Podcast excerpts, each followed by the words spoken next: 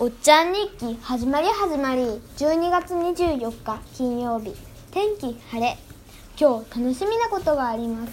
それは明日クリスマスだからです。でも心配なこともあります。それはユニバーサル・スタジオに行った時ハリー・ポッターのオリバンダーの店であなたは選ばれし者だ。と言われたんです。